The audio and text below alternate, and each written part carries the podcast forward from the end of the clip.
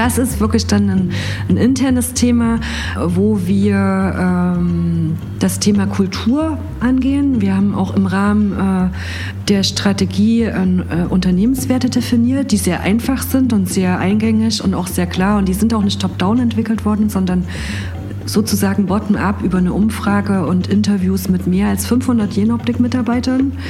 Ähm, und im Prinzip das Thema Genius, das Thema Werte, das Thema Become Alex, das ist ja unter dem, dem, dem Thema Kultur zusammenzufassen. Und hier gibt es auch Messungen, also regelmäßige Umfragen unter den Mitarbeitern. Und dort sieht man schon positive Entwicklungen, das muss man sagen. Also das wird intern auch äh, durchaus äh, gemessen mit äh, sogenannten Cultural Cockpits, äh, die dann ähm, monatlich bzw. alle drei Monate stattfinden. Servus zusammen und herzlich willkommen bei 7 Meilen Marken, eine Entdeckungsreise durch die wunderbare Welt der deutschen Marken. Maßgeschneiderte Marken, jung oder alt, berühmt oder weniger bekannt, die im übertragenen Sinne genau wie die mythologischen 7 Meilen Stiefel dem Träger ermöglichen, 7 Meilen in einem einzigen Schritt zu bewältigen. Ich spreche mit den Experten, die diese deutschen Marken lenken, um zu erfahren, wie sie ihre Marken, ihr wertvollstes immateriales Kapital entwickeln und managen. Mein heutiger Gast ist Head of Communications and Marketing bei Jenoptik. Der Optical Valley B2B-Lieferant ist mit seinen 4400 Mitarbeitern zwar ein Global Player in der Optik- und Elektronikbranche, gleichzeitig ist das Unternehmen jedoch tief in Jena verwurzelt. Als einer der größten Arbeitgeber der Region nimmt Jenoptik seine soziale Verantwortung sehr ernst. Meine Interviewpartnerin hat Wirtschaftswissenschaften und internationale Handel studiert. Zunächst wollte sie eine journalistische Laufbahn einschlagen, entschied sich dann aber für Kommunikation und dann Marketing. Nach einem Praktikum bei der Jenoptik Mitte der 90er Jahre übernahm sie dort von 2004 bis 2012 den Posten der Pressesprecherin. Zwischen 2013 und 2015 folgten Stationen bei Bosch Solar Energy und der Sparkasse Jena Saale Holzland, bevor sie zum dritten Mal bei Jenoptik anheuerte und sich dort auf die Themen Kommunikation und Marke konzentriert.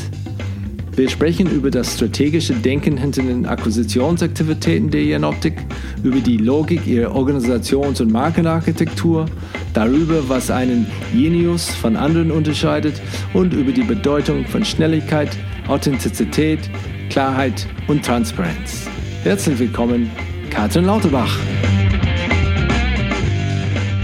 Kommst du ursprünglich aus, aus Jena? Ich, nein, ich bin, also in Jena muss man, äh, äh, unterscheidet man, und zwar gibt es den Jenaer mhm. und den Jenenser. Und der Jenenser ist in Jena geboren mhm.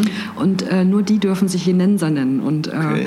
die äh, Zugezogenen sind Jena und ich bin zugezogen, allerdings schon vor ähm, fast 30 Jahren mittlerweile. Ich bin äh, habe hier in Jena studiert und bin aufgewachsen in Gera. Die Stadt ist aber, sage ich mal, auch bekannt hier in der Region. Die ist äh, nur 20 Kilometer östlich, also das ist nicht so weit weg. Also ich bin Thüringerin, komme aus der Region. Okay, aus, ja. der, aus der Region. Und die, äh, Jena hat so gut gefallen während des Studiums, dass du gesagt hast, boah, hier kann ich mir sehr gut vorstellen. Oder war es nur durch, durch Zufall? Weil ich bin auch nach meinem Studium habe ich eine, eine Stelle bekommen in der Stadt, wo ich studiert habe. Und da hatte ich wirklich keine Lust, da zu wohnen, aber es hat sich so ergeben. Ähm, aber war es mehr erzielt bei dir, dass du gesagt hast, okay, ich will etwas dann, dann hier suchen und in der Nähe bleiben und, oder zurückkommen später oder war es nur Zufall? Das war, also hier zu bleiben war nicht der Plan, mhm. aber ähm, wenn äh, jeder, der mal in Jena länger lebt, ist von dieser Stadt extrem angetan. Ja? Und wenn dann natürlich nach dem Studium die Chance besteht, hier in, mit einem attraktiven Job einzusteigen, dann war jetzt äh, die Entscheidung, äh, keine zu sagen, ich will aber nicht in Jena bleiben, sondern im ja. Gegenteil, äh, dass man sagt, man hat dann hier einen Freundeskreis, da sind auch viele da geblieben äh, nach dem Studium. Also die Stadt äh, ist schon so, dass man hierher kommt zum Studieren und äh, sie einem aber auch nach dem Studium Chancen bietet, die es einem leicht machen, da zu bleiben. Gerade wenn man die Stadt eben auch kennt, die, die unglaublich schön ist zum Leben. Also wenn man nicht jetzt zwingend unbedingt in einer Großstadt leben will, aber sie ist, sie ist im Prinzip so eine angenehme Mischung aus, aus Hightech, Mittelstadt, ja, wir haben etwa 100.000 Einwohner hier. Äh, man ist unglaublich schnell in der Natur. Und was wirklich äh, mega schön ist, man hat extrem kurze Wege. Also die Stadt, die liegt hier in dem Saaletal und äh, ja, man ist unglaublich gut vernetzt und sie ist, hat wirklich eine hohe Lebensqualität. Auch was Schulen, Bildung, Kultur betrifft. Da ist Jena, glaube ich, im Vergleich zu ihr, also im Verhältnis zu ihrer Größe äh, als Stadt wirklich unheimlich attraktiv. Das muss man echt sagen. Was machst du denn zum, zum Ausgleich? Wenn man sagt, okay, Freizeit, ist es dann etwas, wo es heißt, wie man die Natur genießt oder, oder was hast, hast du für Hobbys, wo man sagt, okay, letztendlich um meinen Kopf wieder frei zu bekommen, entweder abends oder Wochenende oder wenn man dann Zeit ja, hat? Ja. Äh, was, äh, was machst du? Ich habe ähm, seit ein paar Jahren einen Hund mhm. und das ist, ähm, ja, glaube ich, der wenn man einmal auf den Hund gekommen ist, ist das der beste Freizeitausgleich, den man haben kann. Ja. Also ich schnapp mir abends oder am Wochenende den Hund und äh, bin dann mit ihm hier in den Bergen unterwegs. Also Was ganz viel Hund? in der Natur. Das ist ein Rhodesian Ritschbeck.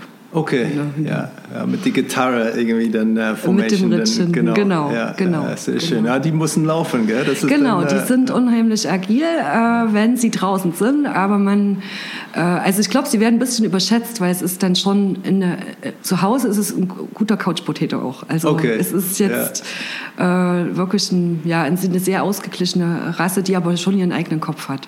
Ja, und früh mache mach ich auch eine große Runde äh, und das ist, sage ich mal, bei so einem Wetter ist das schon eine Herausforderung, aber man ist dann immer, wenn man wiederkommt, extrem zufrieden, dass man es dann eben gemacht hat, weil man kann eben nicht sagen, ach nee, heute nicht, wie das mir auch selber äh, immer passiert ist, wenn man sagt, man geht jetzt joggen oder so. Ne? Dann hat man schon oft auch mal einen Grund zu sagen, ach, heute passt es nicht so, aber mit einem Hund geht das nicht. Da genau. ist man ja. immer draußen. Da ist ja. man immer dran, ja, das stimmt. Genau. Ich habe selbst einen, einen, einen, Hund und das ist dann, äh, meine Frau ist eher, die Hauptverantwortung, zumindest während die Woche, aber ich mache irgendwie die, die Abendschichte und äh, auch am Wochenende die Frühschichten. Und ähm, genau, das ist dann, ob es regnet oder schneit oder nicht, das ist egal eigentlich, der, der muss raus. Genau, und ja, wir, meine Tochter ist auch viel mit ihr unterwegs. Also das ist so unser, unser Freizeitausgleich, der einen aber immer wieder in die Natur führt. Und da ist, das ist in Jena halt einfach toll. Also ja. egal wo man wohnt, man geht ein paar Schritte und ist äh, in den Bergen, in der Natur. Also das ist echt top. Ja, ist schön. Und ähm, erzähl mir ein bisschen von, von Jena, weil die Stadt selbst kannte ich nicht und dann habe ich dann festgestellt, so ein bisschen diese, diese Hochburg von, von ähm, Technik, vor allem da im mhm. optischen, optischen Bereich. Ich weiß nicht, ob das Optiken oder Photonics, da haben wir die ganzen Begriffe, da musst du mir was, mhm. was beibringen. Ähm, aber was ist die Geschichte dahinter? Das ist alles aus, aus Karl Zeiss? Äh, aus seine, ja, ja. ja. Okay. Also das, Jena ist im Prinzip das Optical Valley, ja, so ein bisschen vom Begriff her angelehnt äh, an das Silicon Valley und ist auch ähm, weltweit äh, für Präzisionsmechanik, für optische Technologien, photonische Technologien bekannt und hat dort auch einen Ruf. Und der begründet sich natürlich auf Karl Zeiss äh, und die Unternehmensgründung.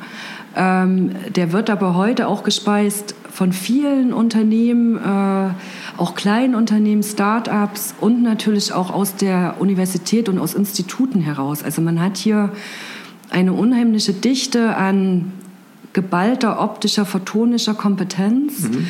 ähm, und ist glaube ich, so ein typisches Cluster. Ja? Also wenn man sagt, okay, wie, wie funktioniert ein Cluster, wie sieht ein Cluster aus, dann ist Jena äh, echt für die Thematik ein Paradebeispiel, kann man sagen. Und ähm, ich erzähle das auch immer Besuchern sehr gerne so, was in der, in der Betriebswirtschaft so als Unternehmertum ne, oder unter Unternehmenserfolg äh, äh, vermittelt wird, das ist in Jena eben äh, damals gut zusammengekommen. Also die, äh, das wissen viele nicht, dass eben Karl Zeiss war der Unternehmer, ja, also der ihm gesagt hat, da, da muss doch was gehen. Der hatte hier eine, eine, eine optische Werkstatt ähm, wo man äh, ähm, Linsen gepröbelt hat. Also das Wort pröbeln, das steht so für Trial and Error. Also das, äh, äh, man hat Linsen poliert und geschliffen, hat die dann eingesetzt, hat festgestellt, passt noch nicht. Ne, das ging immer im Prinzip. Agil, äh, oder? Ja. Also das war so die, die, die Herstellung damals. Ja. Und dann kam der Appe mit der appischen Formel, der es möglich machte, das auf, auf eine Grundlage zu stellen, dass man das berechnet Und dazu kam ihm Schott, auch ein weltbekannter Markenname, äh, Otto Schott, der im Prinzip über die Materialwissenschaft ähm, im Prinzip das richtige Glas geliefert hat. Und das ist so dieses Dreigestirn. Und ich habe mich total gefreut. Äh, vor kurzem erst habe äh, hab ich äh, gelesen, der ähm, Appes sitzt in Jena vom Planetarium als ähm, Bronzefigur. Der Zeiss steht hier auf einem relativ zentralen Platz in der Stadt äh, und äh, der Schott ist jetzt vor kurzem dazugekommen, eben um dieses Dreigestirn komplett zu Super. machen ähm, vor, äh, vor dem Otto-Schott-Haus. Äh, also das ähm, ist wirklich in Jena, das sind so die drei Begründer dieses, äh, dieses Optical Valleys, ja, äh, mit, mit diesem Unternehmertum, Wissenschaft und Materialwissenschaft. Das ist äh, wirklich ganz, ganz interessant, wenn man da in die Geschichte schaut. Und, und, und, wie stark ist diese, diese, diese äh, Kraft, ähm, wo es geht, um Studierende zum Beispiel hier zu, zu locken? Kommen Leute wirklich aus Amerika, dass man lieber nach Deutschland geht und in der Optical Valley zu studieren? Oder ist es dann eher Deutschland oder Europa? Oder wie, wie, ähm, wie bekannt ist die, diese Expertise? Also innerhalb der, der Community ist Jena sehr bekannt, muss man sagen. Ich kann Ihnen jetzt natürlich keine Zahlen geben, inwieweit äh, jetzt wie viel Prozent und inwieweit das fruchtet, aber Jena ist dort über die Institute, über die Universität, äh, äh die physikalisch-astronomische Fakultät in das internationale Forschungsnetzwerk eingebunden, auch extrem stark, das muss man ganz klar sagen. Und äh, gerade an den Instituten äh, sehr viele Studierende aus, aus aller Welt. Also da hat Jena auch einen sehr hohen Anteil und auch einen sehr guten Ruf. Das muss man schon ganz klar sagen. Okay. Und wenn wir von, von Marken reden, ähm, hast du eine, eine Erinnerung an deine, deine erste Lieblingsmarke oder die erste Begegnung, wo man irgendwie festgestellt hat, das hat erwischt ein anderes Gefühl bei mir als ein anderes Produkt oder die, die, die Marke hm. von einem hm. anderen Produkt? Also ja, wenn ich, wenn ich in die Kindheit schaue, also ich bin in, in, Ostdeutschland aufgewachsen, da war natürlich das Thema Marke jetzt nicht so präsent und auch gar nicht so bewusst, sprich das Thema Werbung im klassischen Sinn, ne? also wie so TV-Werbung oder so, das kannte man jetzt im Prinzip über die über das Westfernsehen, ja, aber so selber im Erleben ähm, äh, muss man sagen, haben, haben schon die, die, die Westmarken da eine große Rolle gespielt. Und äh, so an eine Marke kann ich mich ehrlich gesagt nicht so erinnern. Aber ähm, es gibt natürlich äh, viele Marken, die, die mit, mit diesem Thema, äh, oh, da kommt das Paket, ne, äh, verbunden sind. Und äh, da waren dann, aber ich weiß wirklich nicht mehr, wie die hießen, diese typischen runden Kaugummi. Aber witzig ist, ich, hab, ich würde jetzt überlegen, aber ich wusste jetzt gar nicht, welche Marke das war. Und was natürlich, äh, und da schließt sich so ein bisschen ein Kreis, ganz interessant ist, die, ähm, die Läden in der DDR, mit denen man, äh, wo man mit, mit D-Mark einkaufen konnte, hießen Intershop. Mhm. Und ähm, das war natürlich eine sehr präsente Marke, ja, einfach äh, in den Intershop zu gehen, wenn man ein paar D-Mark bzw. Forum-Checks hieß das äh, hatte, um dort eben was, was zu kaufen. Ähm, und äh, jetzt haben wir ja in Jena die Firma Intershop, äh, die da sehr führend im E-Commerce-Bereich ist. Ähm, wo, wo man das immer wieder so, also immer wenn man das sieht, äh, ja, kommen da so ein bisschen ja. Erinnerungen hoch. Und was, was vielleicht für, von Marken her von der Kindheit auch noch ganz interessant war, ist, dass ähm, die Marken, die einen so täglich wirklich begleitet haben, die sind ja dann verschwunden, ne? ganz plötzlich äh, nach der Wende. Und es gab ein paar Aha-Erlebnisse, als die dann auf einmal wieder auftauchten. Ja, also ich erinnere mich da an so eine Schokoladenmarke, die war so ein bisschen besser äh, und schmeckte nicht ganz so furchtbar. Bambina hieß die. Und nach ein paar Jahren Ruhe stand die auf einmal wieder im Regal und dann hat man sich total gefreut. Also, dass, dass man einfach diese, diese Marke auch, dass man die wiedergesehen hat. Ja, obwohl die auch jetzt nicht mithält, vielleicht mit anderen äh, Schokoladen oder so. Aber es war einfach so ein Aha-Effekt zu sagen, dass doch das eine Rolle spielt aus der Kindheit, wenn man dann die Sachen irgendwie wiederfindet. Und da war vielleicht anders als bei anderen Biografien äh, eben so eine Zwangspause drin, beziehungsweise viele Sachen sind halt komplett verschwunden. Ne? Man trauert denen jetzt vielleicht nicht unbedingt hinterher.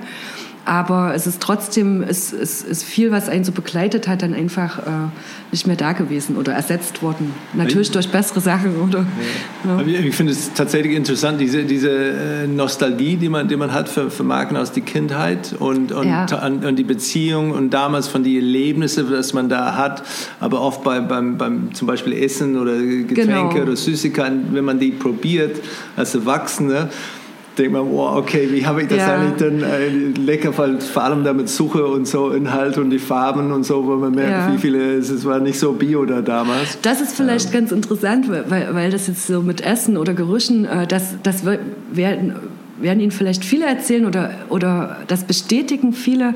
Äh, ich habe ja dieses, dieses Intershop, das waren so kleine, kleine Läden. Ne? Das war jetzt kein Kaufhaus oder so. In jeder Stadt gab es das auch.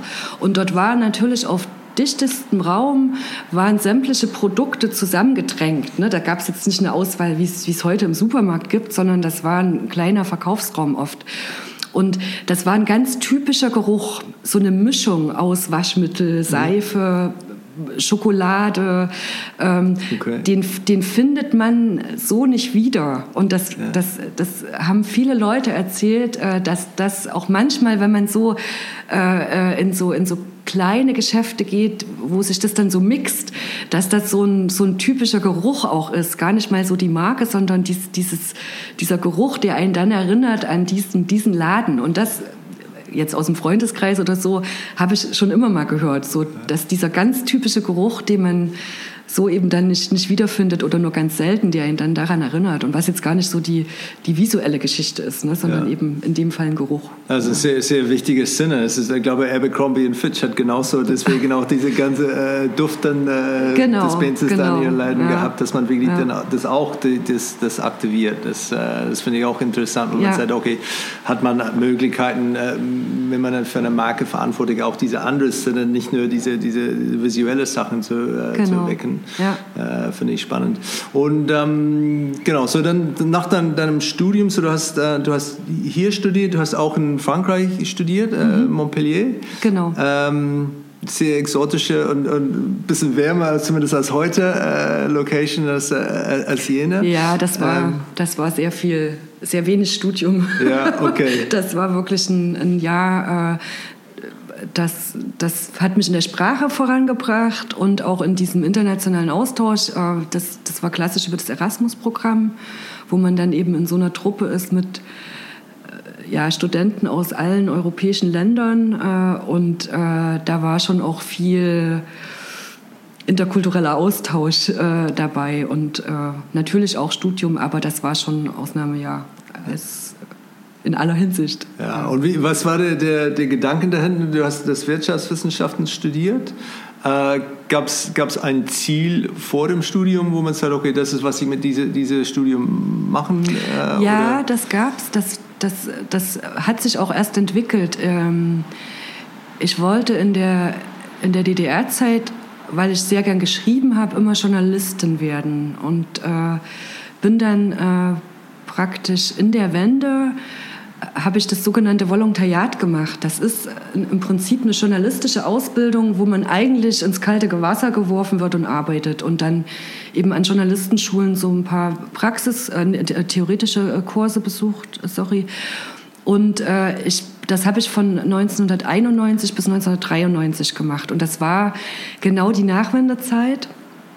Und ich habe dann sehr viel ähm, mit äh, Betrieben äh, zu tun gehabt, die eben geschlossen wurden, wo Mitarbeiter entlassen wurden, wo wirklich auch Betriebsleiter äh, verzweifelt ihre Geschichte erzählt haben, äh, äh, die, die dann auch gesagt haben, hier schauen Sie sich doch die Bücher an und wie, wie kann ich das retten? Also ich habe dort sehr viel intensive Gespräche, auch Verzweiflung erlebt, auch Aufbruchstimmung und habe dann festgestellt, dass ich äh, so in die tiefen Hintergründe, wenn es um Zahlen ging, äh, dass ich Interesse hatte, ähm, das tiefer zu verstehen einfach, um dort auch dann tiefer nachhaken zu können.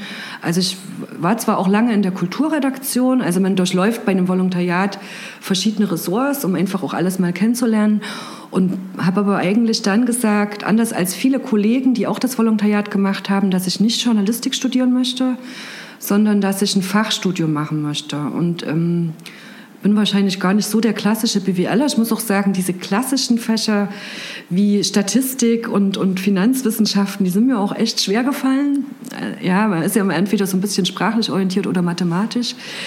Und äh, habe das aber dann äh, abgeschlossen, auch äh, strategisches Management gemacht, Marketing auch und Wirtschaftsgeschichte. Das ist bis, bis heut, heute hochspannend, finde ich, gerade wenn man in der Wirtschaft in die Geschichte zurückblickt und äh, bin dann, äh, habe dann während des Studiums immer weiter für Zeitungen gearbeitet und bin dann, das war dann eher ein Zufall, äh, ähm, schon bei Jen Optik gelandet als Praktikantin in der Pressestelle damals und mhm. äh, ja und bin dann über die Studienjahre dabei geblieben, weil das natürlich auch eine sehr spannende Zeit für die Jen Optik war so die Mitte, Mitte, ja, Mitte bis Ende der 90er Jahre. Und hast du vor, dem, bevor du angefangen hast, hast du dann, ähm, war es für dich klar, bevor du diese Volontariat, ähm, äh, Entschuldigung, bevor du dann dein Praktikum gestartet hast, ähm, war es für dich klar, was, was eine Pressestelle tut und macht und was die Leute, was dafür verantwortlich ist?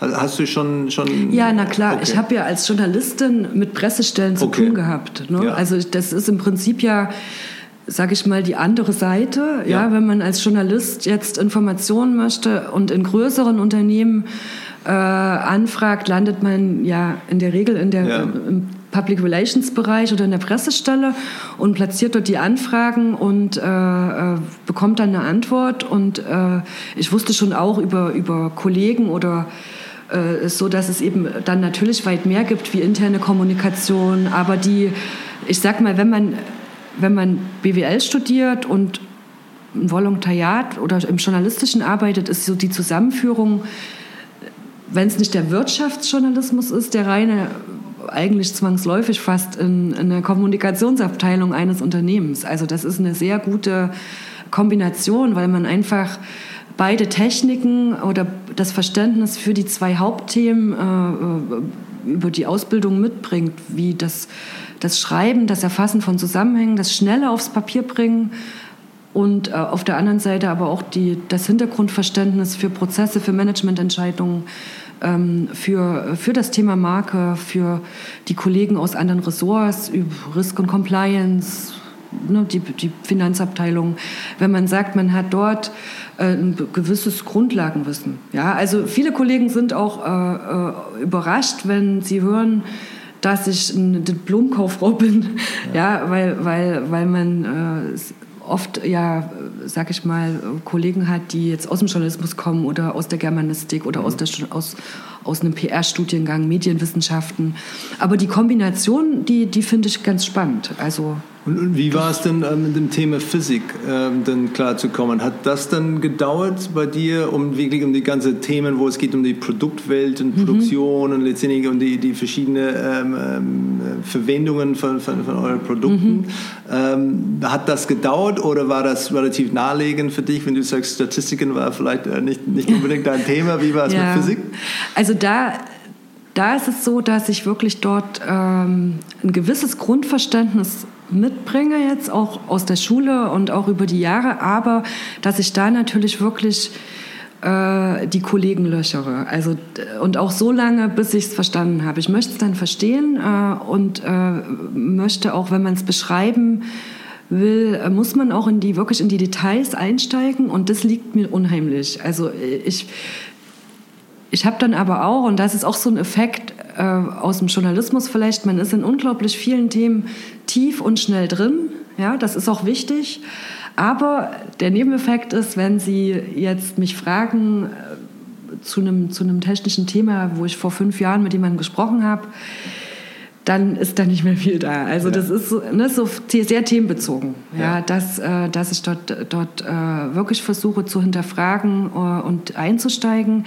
Ähm, obwohl ich sagen muss, dass gerade in den, äh, in den, sag ich mal, Hightech-Bereichen ähm, das bis ins letzte Detail wirklich schwierig ist. Also weil wirklich auch die Kolleginnen und Kollegen hier an die Grenzen der Physik gehen in manchen Bereichen und äh, das ist dann ja, sehr schwierig. Ja. Es ist auch oft, äh, muss ich sagen, kann man es eh nicht kommunizieren, weil äh, gerade in den Bereichen sehr stark mit NDAs, also mit äh, äh Verträgen, also Klauseln in Verträgen mhm. sind, wo man Themen einfach nicht kommuniziert und äh, die dann sowieso, sage ich mal, für die richtige externe Kommunikation nicht so eine Rolle spielen. Und du hast gesagt, das, das war eine spannende Zeit, dann, als du dann, dann hier gestartet äh, hast ähm, bei, bei Optik. Das, was, was war da los dann, diese, diese frühe ähm, 2000er Jahren? Na, das, das war, hier warst du dann 12, 13, 13 Jahre, oder? Genau, ja. genau.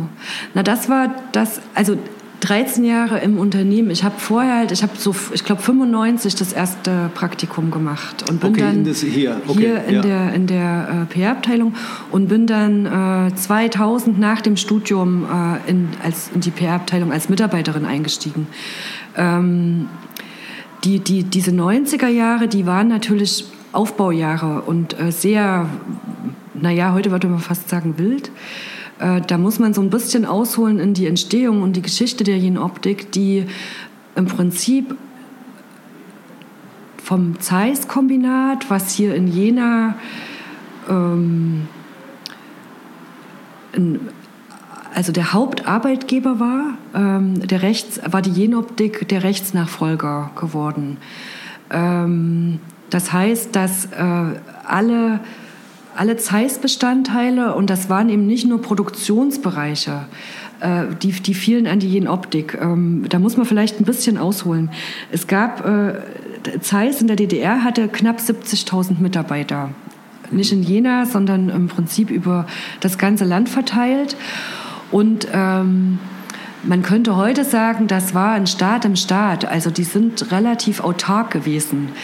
Sprich, um einfach die, die, die Lieferketten sicherzustellen, war das so, dass es zum Beispiel eine eigene Glaserei gab oder es gab ein eigenes Ferienlager, es gab neben eben den unzähligen Fachbetrieben gab es eben wirklich auch, auch so Bereiche, die gar nicht zum originären Geschäft gehören. Ähm, und für diese, dieses ganze, ja, heute würde man sagen Konglomerat, ist, ist Jen Optik damals Rechtsnachfolger geworden mit Lothar Speth, der ja auch ähm, ja, seinerzeit äh, bis, bis heute sehr bekannt ist. Und äh, hat, eigentlich war sein Auftrag, dieses, dies, dieses Unternehmen ähm, recht still abzuwickeln.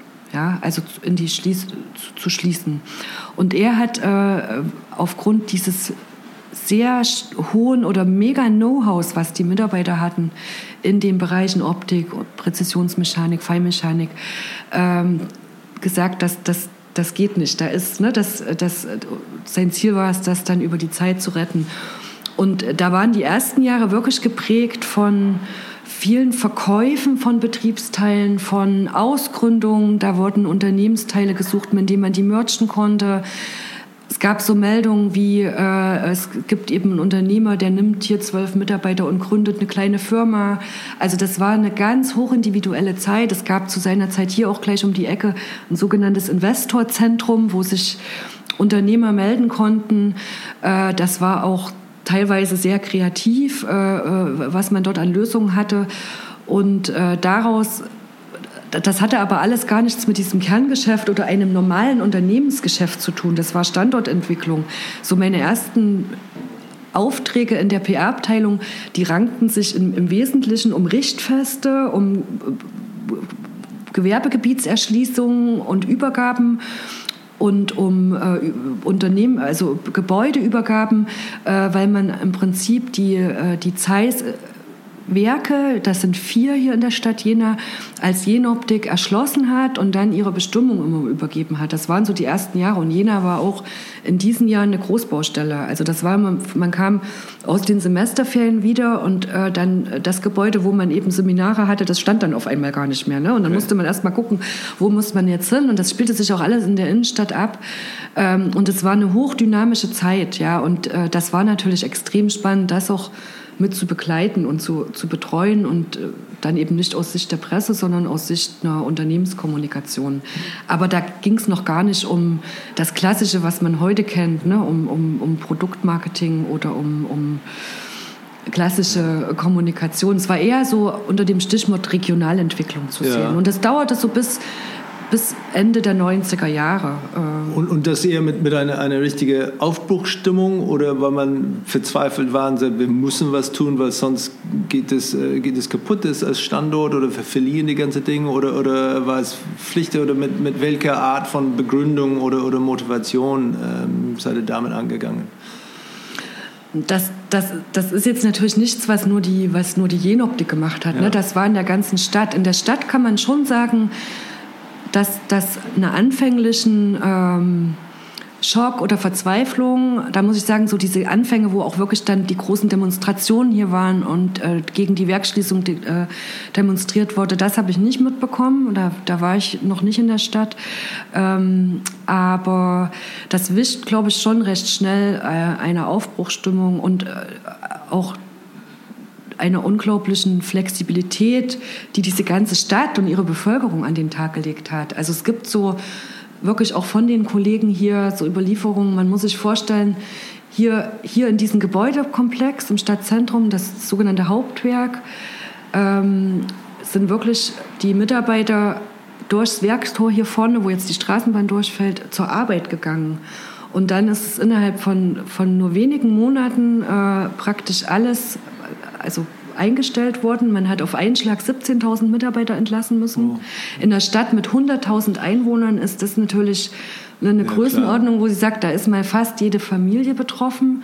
Und dann kam eben auch noch das Thema, dass äh, wirklich hier alte Gebäude abgerissen wurden. Also dann wirklich die Abrissbirne über der Stadt schwenkte. Und das war natürlich ein ganz herber Einschnitt, den man auch bei den Älteren, die das miterlebt haben, ähm, äh, noch äh, ja, oft, oft gehört, also oft hört und ein großes Thema war. Aber was, glaube ich, gelungen ist, dass dann wirklich zur Mitte der 90er Jahre äh, das umgeschwungen ist in eine wirkliche Aufbruchstimmung und das ja auch erfolgreich war. Es gab so eine Zeit, da hat da hat Jena, war so ein bisschen so eine Vorzeigestadt. Ne? Es gab auch mal so einen Titel, das München des Ostens. Also das ist dann äh, relativ äh, gut gelungen. Ja? Und ich glaube, es gab schon bei, den, bei, den, bei dem Management damals die Angst, dass man das nicht schafft, aber da war man, glaube ich, auch sehr kreativ und auch sehr pragmatisch und auch schnell. Ich glaube, Schnelligkeit hat da auch eine, eine große Rolle gespielt. Ja. Und, und, ist dann eine, eine, gewisse Normalität dann irgendwann eingekehrt während die, deine erste Phase hier oder deine, deine erste ähm, äh, Unternehmensauf, äh, ich sag mal, äh, Zugehörigkeit?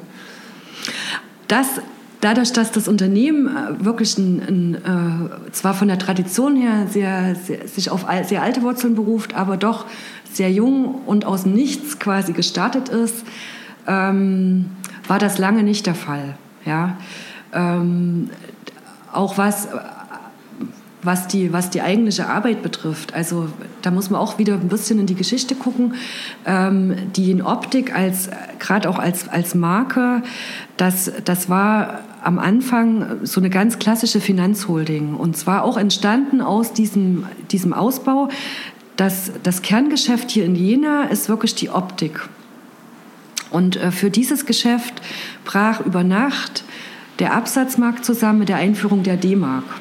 Ja, die, die, die Absatzkanäle lagen natürlich vorrangig in, in den ähm, früheren äh, osteuropäischen Gebieten, also in den, ja, äh, mir fällt jetzt gerade der Begriff nicht ein, äh, äh im sozialistischen Wirtschaftsraum. Mhm. Und äh, den, äh, den Kunden dort war es natürlich mit Einführung der D-Mark, wie auch mit anderen Geschäften, die dahin exportiert haben, nicht mehr möglich, die, die Produkte zu kaufen, einfach ähm, aus dieser Währungsfrage heraus.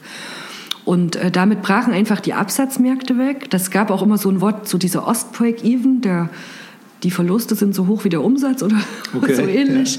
Ja. Ähm, äh, und was, äh, was, was Lothar Speth als Strategie gemacht hat, ist, dass er äh, mit Erlösen aus diesen Verkäufen von Liegenschaften äh, äh, dort Unternehmen in Westdeutschland gekauft hat. Ähm, einfach mit dem Ziel, über diese etablierten Unternehmen für die Produkte aus Jena Vertriebskanäle zu schaffen. Ne? Weil so ein Vertrieb in die Weltmärkte aus dem Nichts zu schaffen, ich glaube, weiß jeder, Schön. das ist schwierig. Ja. Und deswegen ist die in Optik heute auch so in ihrer Grundstruktur, wie sie ist. Also es war dann eine Zeit geprägt, so Ende der 90er, um die 2000er Jahre, wo also wirklich in sehr enger Taktung äh, Unternehmen dazu gekauft wurden, äh, äh, die aber alle natürlich unter ihrer eigenen Marke und wie sie standen als äh, weitergeführt worden. Und äh, daraus begründet sich zum Beispiel heute, dass der Standort in Monheim, äh, das, das war die Firma mit den Blitzern, das ist so das, mit was heute sehr bekannt ist von der Jen Optik, weil man sonst ja unsere Produkte nicht sieht und nicht anfassen kann. Äh, aber die Produkte kennt jeder. Oder der Standort im, im äh, Schwarzwald in Villingen-Schwenningen äh, ähm, mit der Messtechnik, ähm, aber auch äh, das Vincorion-Geschäft in Wedel, das waren alles Unternehmenskäufe, so in den 90er, Anfang der 2000er Jahre, auch in den USA, die Standorte. Und äh, das, war das, das, das war damals, lag dem zugrunde eben Absatzkanäle äh, für, für ähm, Produkte. Produkte. Ja, verstanden. Und so letztendlich, und dann ist es dann eher ähm, später dann, wo man äh, gesagt hat, okay, viele von diesen Unternehmen, jetzt haben wir uns gut etabliert international. Ähm, wir brauchen vielleicht nicht alle Töchter und, und, ähm, und, ähm, genau, brauchen vielleicht nicht alle Töchter ähm, und lass uns dann eher auf die, auf die Kern, äh, genau, Kernthemen dann fokussieren. Genau, und das, das ist das ist, äh, Sie sprechen da wahrscheinlich den, Groß, das Groß, den großen Verkauf von äh, damals M&W Zander äh, an.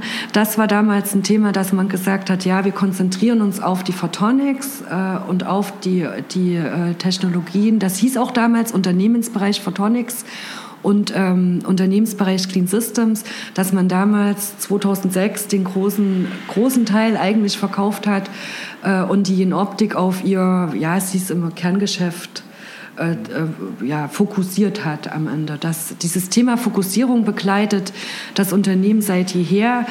Ähm, aber das war ein ganz äh, großer Schritt. Äh, da muss man sich vorstellen, das ist auch ähm, der, der Umsatz von, vom Milliardenbereich äh, mit dem Verkauf zurückgegangen auf, ich glaube, damals waren das 350, 400 Millionen Euro. Also das gab, war, ein, war ein Riesenschritt. Mhm.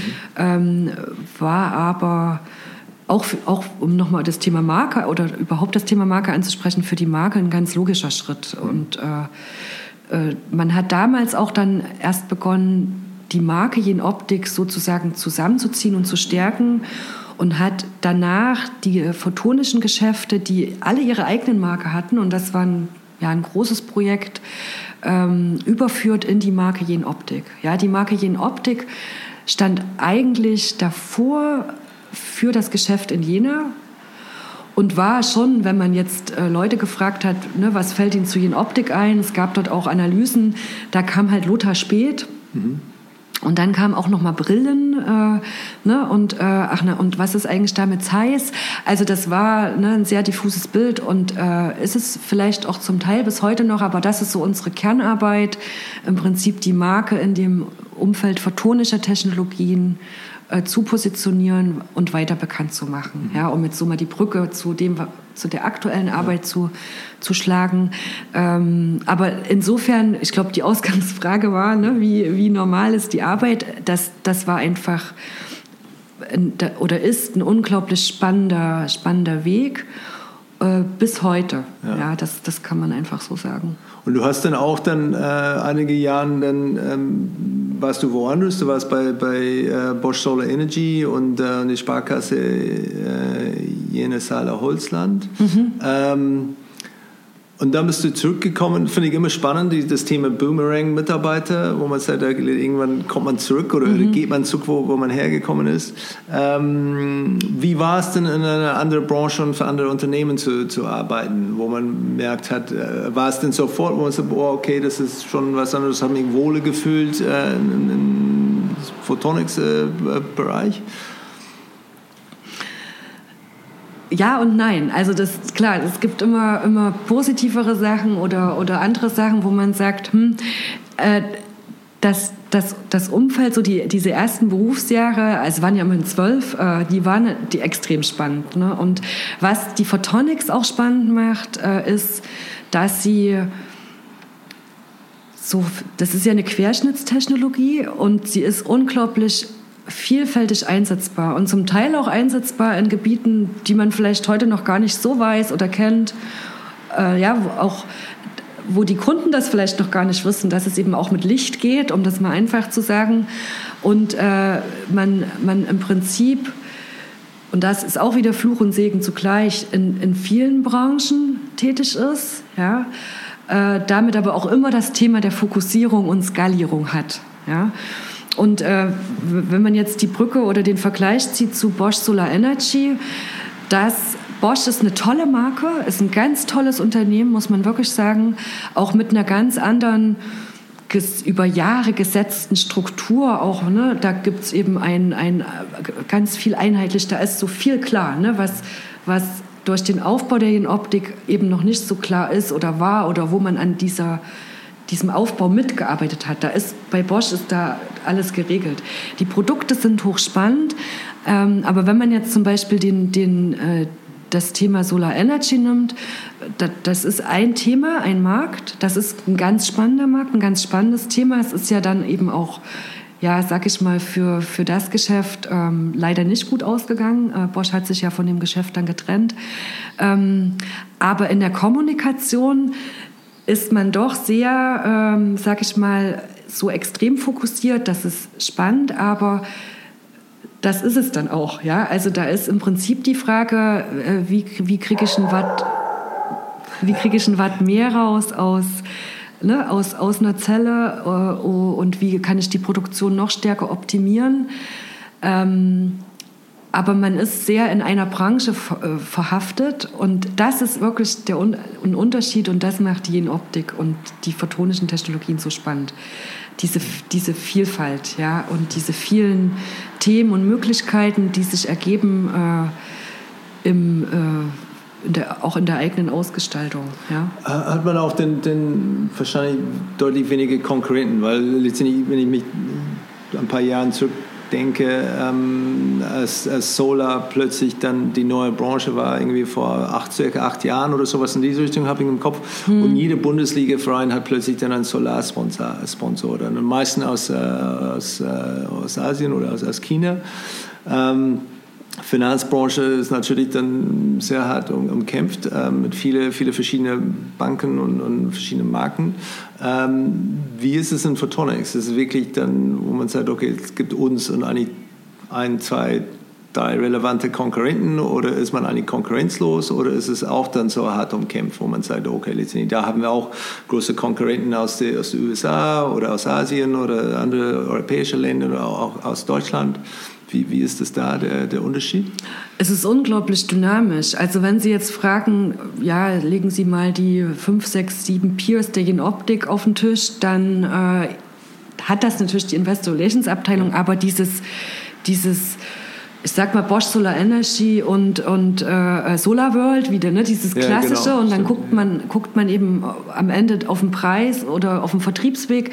Das, das haben sie in, in der Photonics äh, generell so, so klassisch nicht. Äh, es gibt, ähm, hier war ein, war ein Kollege von einem Industrieverband, der äh, sagte, äh, das ist so eine Branche, da ist, da ist ja, sehr viel Inzucht ist vielleicht jetzt ein übertriebenes Wort, aber die Branche ist, ist geprägt von großen Unternehmen, aber von ganz vielen kleinen von Startups, von immer wieder neuen Technologien. Das ist ein hochdynamisch und das, wir haben das hochdynamisches Umfeld und wir haben das oft mit der Frage unser Verhältnis zu Zeiss. Ne? Sei, wir sind da gesellschaftsrechtlich überhaupt nicht mehr verbunden, aber da kommt dann werden oft die Fragen gestellt, wie sind, sind seid ihr Konkurrenten, seid so, wo man dann immer sagt, äh, in bestimmten Bereichen, ja, in bestimmten Bereichen sind wir Lieferant Kunde und in bestimmten Bereichen andersrum. Äh, ja. das, und das trifft für viele Player in der Branche zu, äh, sodass man dort dieses, dieses klassische äh, Thema ähm, für, für Einzelteile natürlich hat oder für Einzeltechnologien, aber ansonsten wirklich äh, das Umfeld sehr dynamisch ist und äh, dann ja, das macht es natürlich auch spannend. Und, und wann, so du bist seit äh, 2016 wieder, wieder hier bei Ihren Optik, ähm, zu den letzten vier, fünf Jahren. Ähm, was waren denn die größten Baustellen da während dieser, dieser Phase, die du jetzt erlebt hast? Seit den letzten Jahren? Genau. Ja, also da, das waren sehr, sehr spannende Jahre mhm. auch. Und zwar ähm, haben wir unter, unter unserem neuen Vorstandsvorsitzenden, dem äh, Stefan Träger, ähm, auch das Thema Marke und das viel größer an, angeschaut Richtung Kultur auch und haben hier noch mal stärker äh, den Fokus auf das Thema Optik und Photonics gelegt, äh, äh was man eben auch visuell gesehen hat, hoffentlich, äh, dass äh, wir dort auch die Marke noch mal geschärft haben äh, mit dem Claymore Light und mit, mit der strategischen Ausrichtung ähm, auf das Thema The Power of Photonics, The Power of Light. Also dass, dass wir wirklich uns noch mal klarer geschärft haben und positioniert haben im Umfeld der äh, photonischen Technologien ähm, und hier ähm, das äh, begleitet äh, durch, durch ein Thema, dass man wirklich hergeht und sagt, wie kann man das Unternehmen für die Herausforderungen der kommenden Jahre ja, fit machen. Und da ist ein ganz großer Schwerpunkt die, die Unternehmenskultur. Ähm, und da greifen Marke und, und äh, Kultur und Werte in diesem klassischen, ne, wie man es kennt, in dem, in dem äh, äh, ähm, Markenbild, in der Unternehmenspositionierung ineinander. Und das war nochmal ein sehr äh, spannender Prozess. Da sind wir auch auf dem Weg, da sind wir auch nicht da. Ich glaube, da ist man auch nie da. Aber das hat nochmal wirklich deutlich an Dynamik gewonnen und auch an, an äh, Frische und, und, und Modernität. Ja? Und das, das äh, war auch ein ganz spannender oder ist ein ganz spannender Prozess. Und war diese, diese ähm, war, wenn man eure ähm, Markenarchitektur anschaut, ist ganz klar, ähm, ähm, strukturiert, ähm, wo, wo, es geht, das ist dann die, die drei Divisionen, diese Light and Optics, Light and Produktion, Light and Safety, mhm. ähm, ist alles aufgeteilt und dann habt ihr auch die, die, die Töchtergesellschaften sind auch dann, dann sehr konsequent aufgestellt, Jenoptik Lese zum Beispiel, Jenoptik Diode Labs, Jenoptik Robot und so weiter. Finde ich, find ich ganz spannend, aber dann gibt es auch ähm, eine, wo es halt, okay, das passt nicht unbedingt dazu, ähm, was nur seit, seit 2018 dabei ist, die Vinconion oder Vin, Vinconion, Vincorion. Mhm. Ich weiß nicht, ob ich das so richtig ausspreche. Vincorion, äh, genau. Vincorion. Ähm, was war da der Gedankenweg von dieser anderen Struktur zu gehen? Wo es halt, okay, das ist nicht mit dem Namen ja. in Optik, sondern mit einer anderen Marke. Das ist genau ein großer Teil der neuen Strategie und der Schärfung. Und zwar die, äh, die Marke Vincorion ist eine junge Marke, die gibt es seit 2018. Und das, äh, in dieser Marke ist das gesamte mechatronische Geschäft der Jenoptik gebündelt. Ja, das war, ist ein Unternehmensteil. Äh, äh, Hauptsitz ist hier in Wedel bei Hamburg. Ähm, wo, wo man eben gesagt hat, das sind, das, ist, das sind Technologien, die das Thema Licht nicht in sich tragen. Ja, das ist im Prinzip Antriebstechnik, äh, Energietechnik, äh, Energiesysteme äh, für, für die Bahntechnik, für äh, Transportwesen, für auch für äh, Militärgeschäft ist dort gebündelt. Und äh, es sind keine photonischen Technologien. Und in, im Rahmen dieser Fokussierung auf eben das Thema More Light ähm, ist ein Teil der Strategie zu sagen, man hat das mechatronische, Geschäft unter der Marke Vincorion gebündelt und die Marke Jenoptik steht für More Light, für die photonischen Technologien. Und äh, das ist auch äh, bekannt. Es gab einen Prozess, die, die, das Vincorion-Geschäft zu verkaufen. Der ist gestoppt worden. Aber das Thema ist im Prinzip von der Marke her das, was eben nicht die photonischen Technologien sind. Okay, also es, es klingt sehr, sehr logisch und, und, nachvollziehbar. Und dann ist dann auch, äh, wenn man sagt, wenn man neue Unternehmen zukauft, ist, ist es dann auch, wenn man sagt, okay, wir könnten etwas zukaufen, was auch wieder nicht mit Photonics zu tun hat und dann würde es da reinpacken und wenn es mit Photonics oder, oder Light zu tun hat, dann packen wir es bei ihren Optik ein oder ist es so, dass sagen, nee, es geht in, in die Zukunft nur um unseren Kernbereich und letztendlich wir lassen das Vincorion uns da letztendlich. Genau, also das ist, äh, das, das geht in die Richtung, dass man bei Zukäufen schon sich darauf konzentriert, was das photonische Geschäft, was, den, was den, das Kerngeschäft stärkt Und äh, die, äh, die Themen, ähm, die eben nicht photonisch sind, die sind dort in Vincorion gebündelt.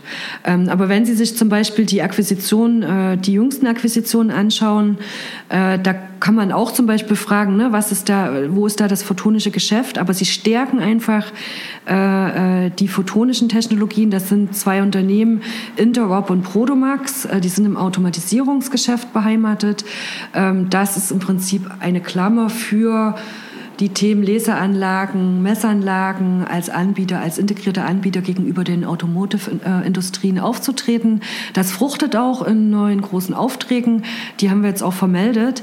Aber das ist, das ist so ein Klassiker, ne? dass man zum Beispiel sagt, okay, das sind jetzt keine originären photonischen Technologien in den Unternehmen, sondern das sind eben im Prinzip Automationsspezialisten, die aber das Geschäft mit ne, Laseranlagen, optischer Messtechnik, auch taktiler Messtechnik, die gibt es auch, äh, bündelt und dort im Prinzip Marktzugang und äh, einen integrierten Ansatz, einen integrierten Anbieteransatz gegenüber den Herstellern äh, ähm, darbietet und uns dadurch Wettbewerbsvorteile gegenüber Maschinenunternehmen verschaffen soll. Ja, also das, das, da gibt es immer nicht so das Schwarz-Weiß, aber vom Prinzip her ja, Vincorion, im Prinzip nicht photonisch, mechatronisch und die Jenoptik more light.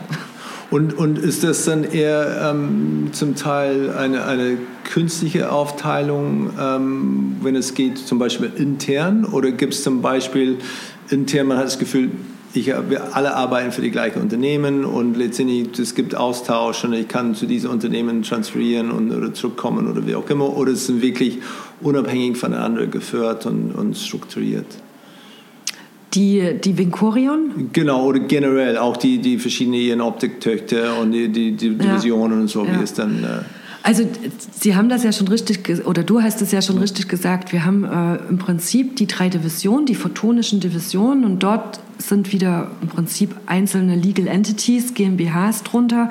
Und diese, dieser photonische Teil agiert schon auch wechselseitig und übergreifend unter der Marke Jenoptik mit einer gemeinsamen Kultur, mit einer gemeinsamen Marke, mit einem gemeinsamen Marktauftritt. Vielleicht, wenn du dir jetzt zum Beispiel unser Internet anschaust, wirst du auch sehen, dass du diese Unternehmensstruktur in der Angebotsdarbietung gar nicht wiederfindest. Ne? Weil das ist auch so eine, so eine Thematik, äh, die in den vergangenen Jahren immer wieder eine Rolle gespielt hat, in den Fragen, inwieweit muss, muss ich natürlich als Verkäufer tritt da eine bestimmte GmbH auf, aber in der, in der, in der Markenwahrnehmung ist es die in Optik. Ne? Und die macht verschiedene Anbiet Angebote im Bereich der photonischen Technologien, ähm, die sich an verschiedene, sag ich mal, Gruppen richtet, wie OEM, dann Industriekunden und ähm, Kunden im Governance-Bereich, also für die ne, Kommunen oder Behörden.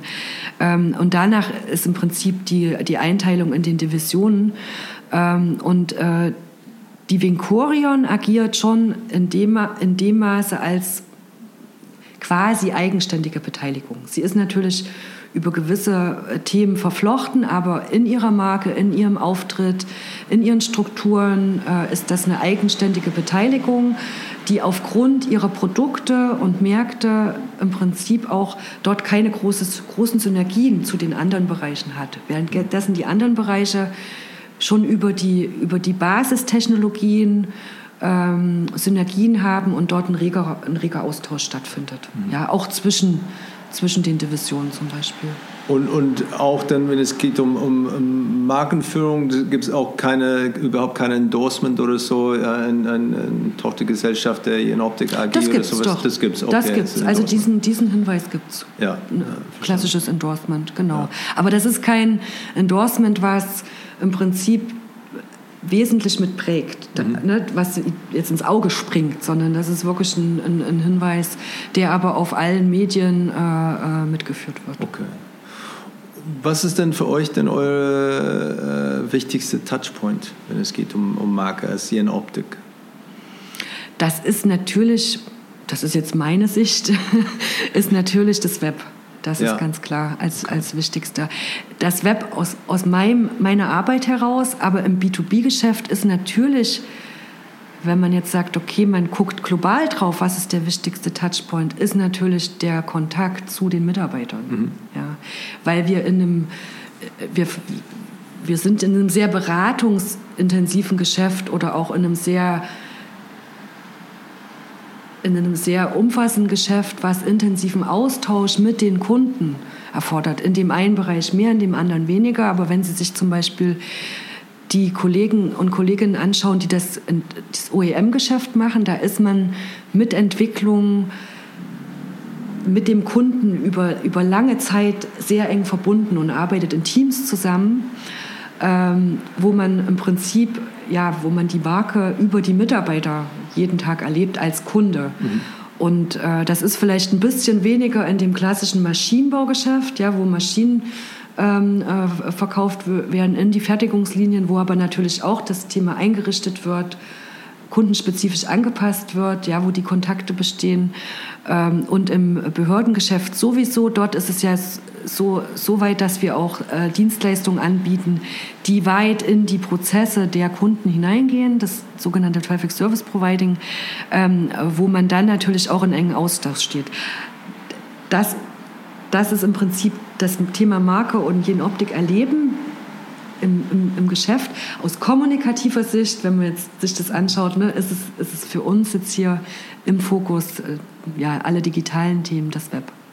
Und, und früher bestimmt war, war Messe ein großes Thema. Wie ist das jetzt dann, wo man sagt, okay, jetzt mit Corona fallen bestimmt alle Messen genau, aus? Ähm, genau. Ist es etwas, wo man sagt, okay, ist das merkbar? Ähm, weil letztendlich ist es natürlich vielleicht merkbar, wenn, wenn man der Einzige ist, der sagt, okay, dieses Jahr gehen wir nicht auf die Messe mhm. und die, alle, alle, anderen sind da, dass man vielleicht das be bemerkt. Ähm, aber hat das denn eine, eine Auswirkung auf, auf euch, wenn man sagt, okay, wir, wir dürfen nicht oder die Messen gibt es nicht? Du hast es schon richtig gesagt, es trifft ja alle. Ja. Ne? Und damit, sage ich mal, sind auch alle woanders, nämlich in Webinaren und, oder in Online-Veranstaltungen. Und damit äh, äh, würde ich jetzt, glaube ich, nicht sagen, es trifft uns, es trifft uns hart. Was ich ganz interessant finde aus Marketing-Sicht ist, dass es dem Thema Digitalisierung ähm, unglaublichen Schub leistet. Ja, und äh, was wir natürlich uns anschauen, ist die Frage, wie geht es nächstes Jahr oder wie geht es überhaupt weiter, wenn sich die Situation mal wieder normalisiert. Ja, und es gibt da so wirklich auch verschiedene Meinungen von, äh, äh, von äh, bis zu, das wird so bleiben, ne, weil, weil natürlich auch mit den Messen sehr viel äh, Kapazität umgelenkt werden konnte oder wird aktuell in digitale Themen äh, in unseren Bereichen, äh, ähm, aber auch natürlich, ja, auch, auch schon große Kostenblöcke wegfallen. Das muss man auch so ganz klar sagen. Also die Messebudgets. Ähm, und wir, man muss für die Jenoptik auch sagen, dadurch, dass wir jetzt nicht nur zum Beispiel in einer Branche tätig sind, haben wir auch einen sehr großen Messeanteil. Also es gibt so ein paar Hauptleitmessen, natürlich aber auch sehr viele kleinere, fachspezifische Messen, an denen wir teilgenommen haben ähm, die jetzt im Prinzip entweder online stattfinden äh, oder über, ja, über Webinare abgefangen werden, ähm, wo man sich austauscht. Und äh, das ist glaube ich, schon in dem einen oder anderen Bereich ein Lernprozess, aber den durchlaufen auch alle. Ja. Insofern ist das, ähm, finde ich das jetzt nicht ähm, dramatisch, sondern eher, eher gut, äh, dass dass, äh, äh, dass das so einen Schub jetzt gebracht hat, wo man sich einfach auch damit auseinandersetzen muss. Ja? Und das müssen eben auch alle. Und wir müssen halt schauen, wie es dann eben wird. Wie gesagt, es gibt Stimmen, die sagen, das wird nie wieder, wie es war. Es gibt aber auch Stimmen, die sagen, wenn es dann wieder möglich ist, wird man merken oder man merkt jetzt schon, dass eben so bestimmte persönliche Kontakte eben durch nichts eigentlich ersetzt werden können. Ja. Sodass ich glaube, dass wir erstmal vielleicht danach wieder einen Boom haben werden an Veranstaltungen. Man muss sich ja auch einigen, ne? so viel wie verschoben ist, kann man gar nicht nachholen. Ja, da wird es dann sicherlich auch eine, eine, eine, eine, harte Auswahl geben müssen, was man da macht. Oder frage ich auch, ob das alles stattfindet. Aber ähm, ich glaube, es wird zu einem, zu einem Mix zurückkehren, der sich vielleicht ein Stück weit zum Digitalen verschoben hat und sich ganz klar aber aus, ausdrückt in dem Thema, dass man hier schnell hinzugelernt hat und diese neue Wege, neuen Wege gelernt hat und damit dann eben auch gut umgehen kann. Und es ist etwas, was du sagen kannst, ähm, okay, ähm, Messebudget ähm, oder Messeaufwand fällt denn aus? Ähm, ich habe diese 100 Euro, die, die eigentlich dann für Messen ausgegeben hat. Diese 100 Euro, dann nehme ich 80 davon, stecke ich das in digital und der andere 20 in, keine Ahnung, Merchandising oder Geschenke oder, oder äh, andere Themen oder? Äh? Na, das kann man so nicht sagen. Okay. Also das ist schon so, dass wir natürlich auch und wir Bericht erstatten, das auch in unseren Quartalsberichten, natürlich auch Bereiche haben, in denen Corona-bedingt das Geschäft zurückgegangen ist. Und das sieht man auch in den Zahlen. Und dann war es natürlich nicht so, ähm, dass man gesagt hat, okay, jetzt ist hier Messebudget frei geworden, nimm das bitte und steck's ins Digitale. Zumal wir auch festgestellt haben, dass sie das in der Geschwindigkeit, sage ich mal, gar nicht, gar nicht hochfahren können, sondern dass das äh, ist schon zu einem geringen Teil so passiert. Also, aber dass man es jetzt eins zu eins umgeswitcht hat, das ist nicht der Fall bei uns. Also das liegt einfach auch daran, dass wir natürlich auch Maßnahmen getroffen haben, um das Unternehmen finanziell gut durch die Krise zu steuern oder unser Vorstand. Ne? Ähm, und wir haben die auch kommuniziert und da hat natürlich, äh, sage ich mal, alles, was nicht stattgefunden hat, auch dazu beigetragen, erstmal ganz stark auch auf die Kosten zu achten. Das ist ganz klar. Also äh, unser Marketingbudget dieses Jahr ist keineswegs jetzt höher als das letztes Jahr. Mhm. Im Gegenteil. Und äh, auch das ist jetzt aus meiner Sicht aber nicht schlimm, sondern ganz normal, ja, dass man jetzt gesagt hat, okay, ähm, äh, was, äh, äh, was schauen wir uns jetzt an? Aber der einfach der Zwang und der Drang in die virtuellen Welten, der ist halt sehr groß und das finde ich gut. Ja. ja? Weil es schon äh, gerade in den Bereichen auch, ähm, sag ich mal, so ein Thema einfach ist. Ich glaube, das ist aber jetzt nicht Zehn Optik-spezifisches, sondern generell, ähm, dass wir uns schon mit den digitalen Themen nicht schwer tun, aber schon auch die ganz stark treiben müssen, weil sie die Messen nicht ersetzen werden. Aber ich glaube, dass es ohne dort noch immer professioneller zu werden, einfach in Zukunft nicht mehr möglich sein wird. Ja? Und eine ganz interessante Diskussion, die wir jetzt haben, ist zum Beispiel äh, ganz, ganz aktuell, äh, dass wir hier in Themen wie Kommunikation im Umfeld von Messen, die dann virtuell stattfinden, ganz stark hochfahren müssen äh, weil es eben nicht so ist wie auf einer Messe, wo an ihrem Stand mal am Tag 500 Leute vorbeilaufen, weil sie halt dort sind. Ja. Sondern wenn sie mit virtuellen Messeständen oder virtuellen Angeboten in die, in die, äh, in die Community gehen, dann müssen sie die natürlich ganz anders ähm, bewerben im Vorfeld oder kommunizieren, als das jetzt zum Beispiel bei einer Messe ist, wo sich sowieso die Branche trifft, ne? Mhm. weil eben jeder da ist und man die Gespräche führen kann. Also das war eine Diskussion, das sind Themen, die wir aktuell mit den Kollegen bearbeiten. So, da geht es um die, die Leute zu finden oder, oder dann zu sehen, dass sie wissen, was bei euch denn los ist oder was zu erleben ist oder, oder wie auch genau. immer. Ja. Und das ist dann auch um, um Thema ähm, Content Production, ist das dann auch wichtiger geworden, dass man sagt, okay, wir müssen mehr Inhalt produzieren, ob, ob Video oder wir haben vorher da ein bisschen mhm. über Audio gesprochen, ähm, aber es ist eher intern, aber wenn man sagt, okay, externe Communications, äh, genau. gibt es dann auch dann, dann, okay, das haben wir ein bisschen aufgefahren, weil ja. jetzt die, die, die anderen Möglichkeiten fallen uns weg? Da, das war ganz interessant, weil das hochzufahren, das war sowieso der Plan. Das war ein Thema, was wir sehr stark auch im Rahmen der neuen Marke ähm, uns angeschaut haben. Das Thema Inbound, Content Marketing. Ähm, und das ist jetzt praktisch mit Corona zusammengefallen und hat dadurch nochmal Schub bekommen. Aber ähm, wir haben äh, zum Beispiel eben auch äh, im Frühjahr einen Blog gestartet. Ne? Also das war kurz bevor mit Corona das losging, aber das, das ist so ein bisschen zusammengefallen, aber dass wir dort äh, äh sehr, sehr viel äh, stärker hinein investieren, äh, das war ein, ein, Thema, was nicht erst mit Corona gekommen ist. Das haben wir vorher schon ähm, als, als Entwicklungsrichtung mhm. definiert gehabt. Was ist dann die, die nächste größte Baustelle, die ihr auf dem Horizont habt? Wo es halt letztendlich von, von Markenführungsthemen, wo man sagt, okay, letztendlich da müssen wir uns dann jetzt dann damit befassen? Was, was weitergehen wird, wo wir sagen, da müssen wir oder werden wir in Zukunft äh, weiter intensiv daran arbeiten, ist erstmal wirklich weiterhin die Positionierung der Marke Jen Optik in dem photonischen Umfeld. Das ist jetzt nicht, nicht bezogen auf ein spezielles Produkt, äh, das ist so die Corporate-Sicht ne, das, für die Markenentwicklung. Ähm, was wir uns stark anschauen werden und wo wir auch die, aus den Startlöchern schon raus sind, ist das Thema automatisiertes Marketing. Ähm und natürlich weiterhin das Thema oder in Verbindung damit natürlich weiterhin das Thema Digitalisierung, Content Marketing. Ich sag mal, das sind Themen, ähm, die sind so global und so umfassend, äh, da, da, da ist man, also ich sag mal, das sind für die nächsten drei, vier Jahre. Mhm. Äh,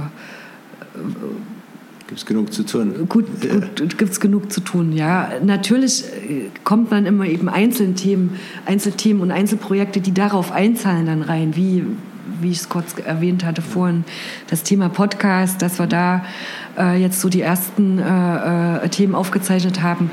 Das sind dann aber wirklich äh, Einzelthemen, die auf diese Bausteine, äh, auf diese, diese Globalstrategie einzahlen, also mhm. Einzelbausteine, die auf die Und, und mit, äh, mit der Positionierung ähm, geht es eine, eine, eine Verschärfung oder, oder Feintuning oder, oder ist es dann eher, wo wir sagen, ja, wir stellen fest, wir müssen schon vielleicht nicht radikal, aber ziemlich gewaltig in ein neue, äh, ja, neuer Umfeld unterwegs werden? Oder wie, wie, ähm, wie drastisch ist diese, diese Positionierungsthema?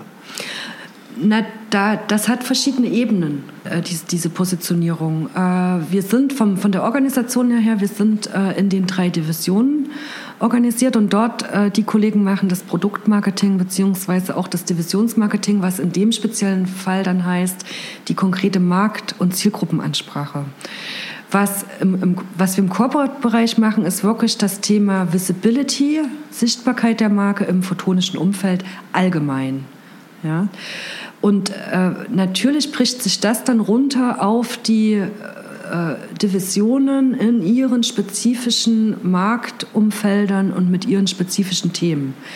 Ähm, ein Beispiel vielleicht, es gibt oder wir starten eine Kampagne zum Thema integrierter Fertigungsanbieter für Automotive und andere Industrien das hatte ich vorhin erwähnt mit den Zukäufen Prodomax und, und, und äh, einem spanischen Unternehmen, äh, wo sich das Angebotsspektrum der Division im Prinzip ändert. Ja, vom, vom Ansatz her, vom, vom Angebot, dass man sagt, man integriert Fertigungs, man macht integrierte Angebote für Fertigungslinien, wo dann eigene Maschinen, aber auch andere hinein integriert werden.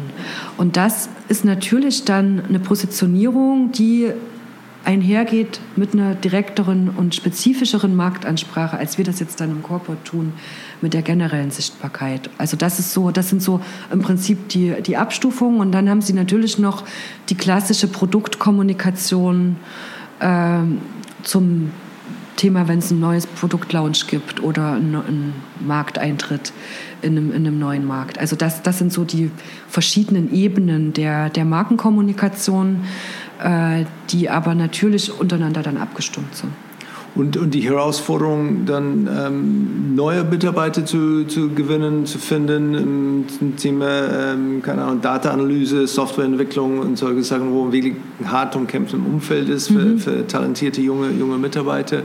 Ähm, wie seid ihr da positioniert? Ist es dann auch, wenn man sagt, wir können uns dann, dann gut gegen, äh, ja, keine Ahnung, äh, Amazon und, und, und, Google dann uns gut, äh, gut äh, verteidigen? Oder müsst ihr dann auch dann ein bisschen mehr investieren oder vielleicht ein bisschen an der, an der Positionierung dann äh, Ja, hier haben wir investiert schon. Es gibt im Rahmen der, der Strategie und auch der neuen Marke auch eine, eine ähm, Arbeitgebermarke ja, äh, und auch eine äh, dazugehörige Kampagne, die aus einer Kampagne auch in eine, eine, eine dauerhafte Arbeitgebermarke ähm, überführt wird. Äh, ich weiß nicht, ob du es vielleicht gesehen hast. Äh, dort treten wir unter dem dem Label Genius auf. Ja, Genius ist so gesehen, abgeleitet ja. aus den Optik und Genius, ja. also ne, Become a Genius, Work like a Genius.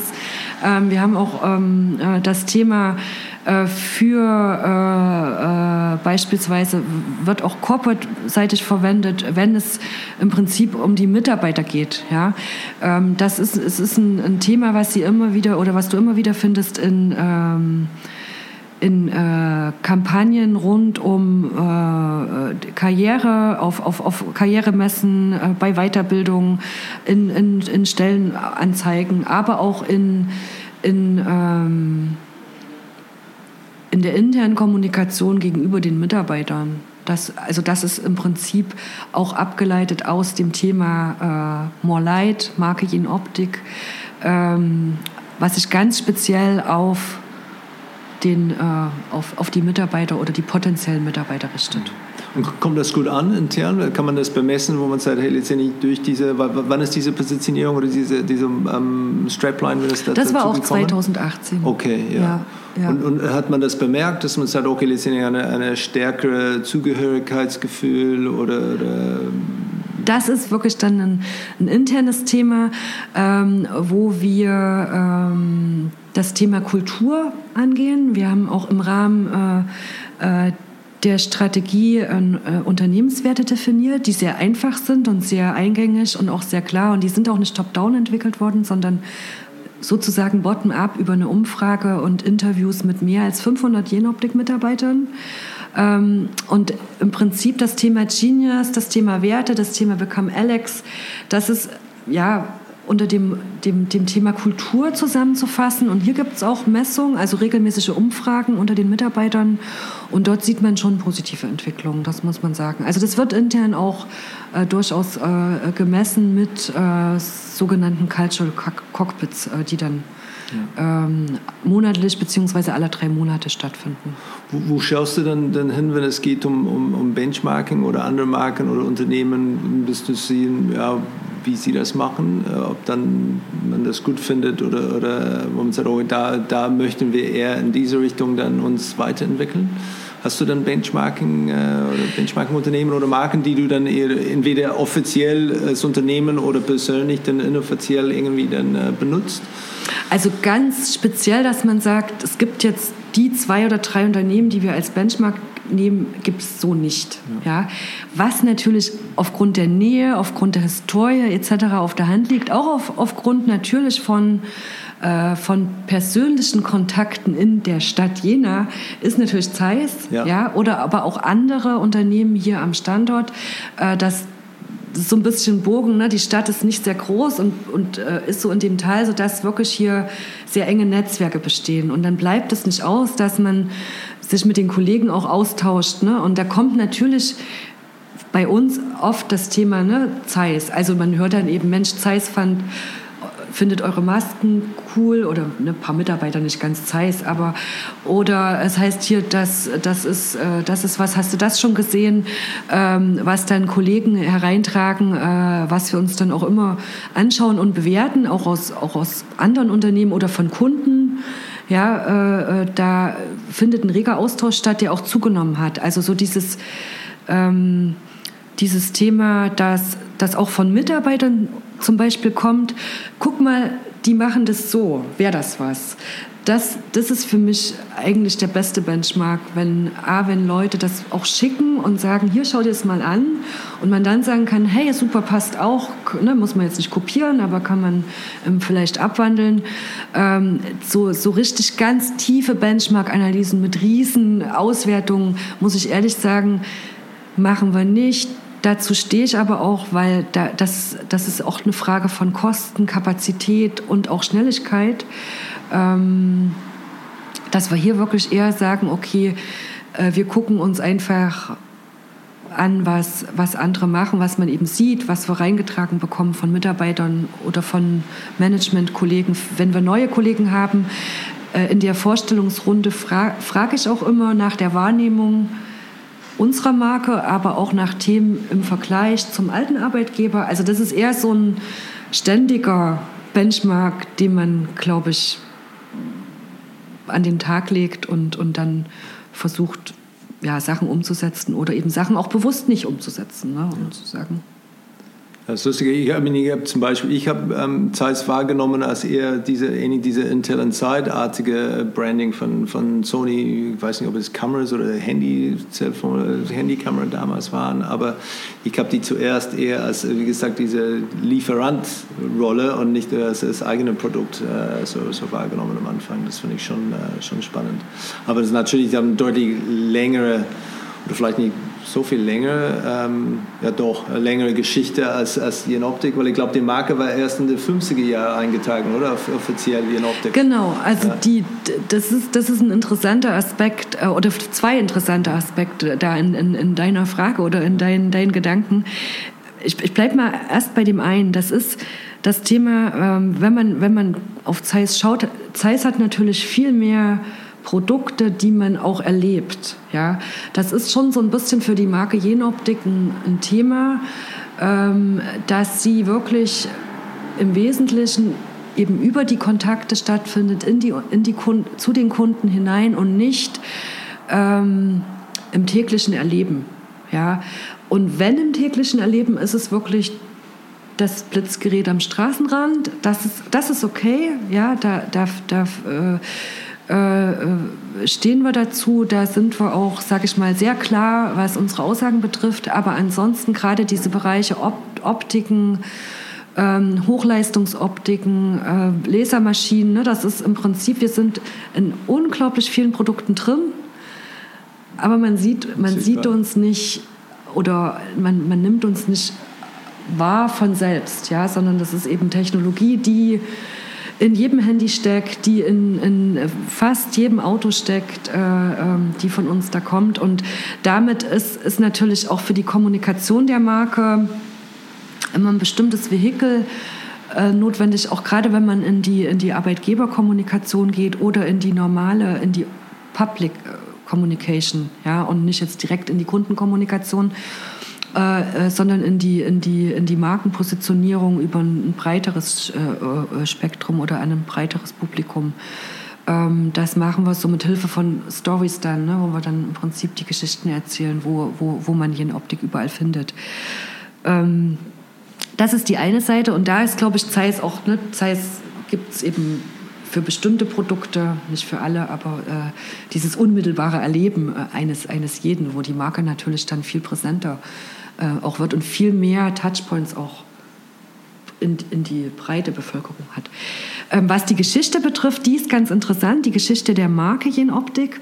Und zwar ähm, gab es ja in, in, zu Zeiten bis zur Wende, also es gab ja die beiden Zeiss-Unternehmen, Oberkochen äh, und äh, Jena. Äh, das ist entstanden aus der speziellen Geschichte Thüringens nach dem Zweiten Weltkrieg, äh, die praktisch äh, ja zuerst äh, amerikanisch besetzt war und dann im Tausch gegen Berlin mhm. ähm, praktisch russisch und äh, ähm, da war eine da, ganz schnelle um Umsiedlung, oder? Genau, und da äh, gibt es äh, auch viel es ist wirtschaftsgeschichtlich interessante interessante Themen. da gibt es auch sehr viel Literatur dazu oder auch in Jena ähm, äh, sehr viele äh, Geschichten, äh, wie eben auch dann von Jena aus in Oberkochen ja das, das zweite Werk entstanden ist. Und damit hatten sie aber über die gesamte Zeit auf dem Weltmarkt im Prinzip zwei Unternehmen, die aber unter einer Marke aufgetreten sind. Und das war ein erbitterter Markenstreit, der eigentlich erst Mitte der 70er Jahre das hieß Londoner Abkommen, also wirklich äh, äh, nach, nach langer Streitphase äh, beigelegt wurde. Und äh, die Marke Jenoptik äh, gibt es eigentlich seit, seit Mitte der 50er äh, Jahre. Ähm, und von der Relevanz her war es so, dass mit diesem Londoner Abkommen die Marke Jenoptik die Marke war, mit der Zeiss Ost, also Zeiss Jena, in der westlichen Hemisphäre Produkte verkauft hat, entsprechend dieses Abkommens. Ja, andersrum für Zeiss West oder Zeiss Oberkochen, für Verkäufe in den Ostblock gab es auch eine Marke, das war Opton ist auch so ein Begriff, ne, wenn, man, wenn man das immer, immer mal hört. Und äh, Zeiss war praktisch als Marke beschränkt für die beiden Unternehmen in ihren Einflussgebieten, also jeweils im Ostblock beziehungsweise ähm, in, den, in den westdeutschen äh, äh, oder West, westlichen Staaten, in der westlichen Hemisphäre. Und äh, daher kam es aber auch, dass natürlich die Abverkäufe von Zeiss Ost in den Westen, die waren natürlich homöopathisch. Mhm. Ne? Das muss man einfach sehen. Der Hauptabsatzmarkt war natürlich Ost, der, der Ostblock. Und äh, äh, daher war auch die Marke an sich nach, nach der Wende, also in den, unmittelbar nach der Wende, schon nahezu unbekannt. Ja? Äh, weil sie wirklich nur in, zu, für, für, für eine ganz geringe Anzahl äh, von, von Verkäufen äh, stand. Also das, das ist so ein bisschen äh, die Herkunft. Und damit äh, ist die Jenoptik ist 1991 gegründet worden als, als Unternehmen, äh, eben als dieser Rechtsnachfolger. Und wir feiern äh, nächstes Jahr so die 30 Jahre Jenoptik. Und äh, eigentlich aber über diese vielen Zukäufe und Schienen haben wir natürlich aber viele Produkte im Portfolio, die, die weit länger reichen. Und auch unsere eigene Tradition begründet sich natürlich auf der, sage ich mal, auf diesen Ursprüngen der deutschen ja. Industriegeschichte. Also das, insofern ist die, die Geschichte schon sehr viel, vielschichtig und spannend.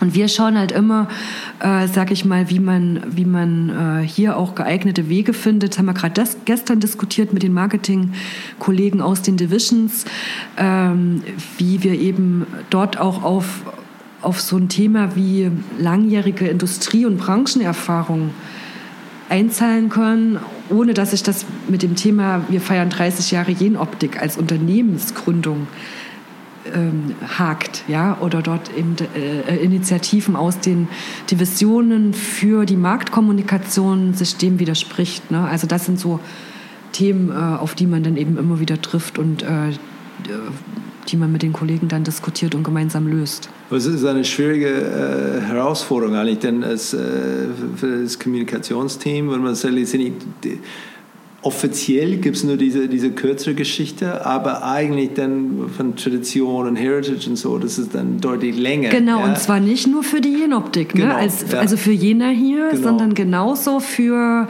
wir hatten es gestern erst, äh, ähm, die Kollegen, wir haben äh, vor ein paar Jahren, ich glaube, äh, ein Unternehmen in, in UK erworben, die, die ähm, Visionics.